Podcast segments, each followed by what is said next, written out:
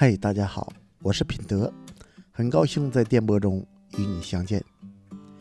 中国是一个地大物博的国家，民族也很多，每个地区的方言也都不一样。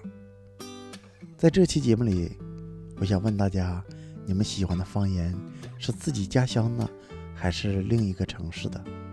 我作为一个东北辽宁的人，因为东北包括辽吉黑，我喜欢天津的方言。还有辽宁大连的方言，这两个方言听着比较有特色。像天津的方言，我是通过赵丽蓉老师演小品的时候听到的。打那之后，只我只要遇到天津的人，听他们说话，就有一种开心想笑的感觉。他们的语言就好像说相声一样，特别逗。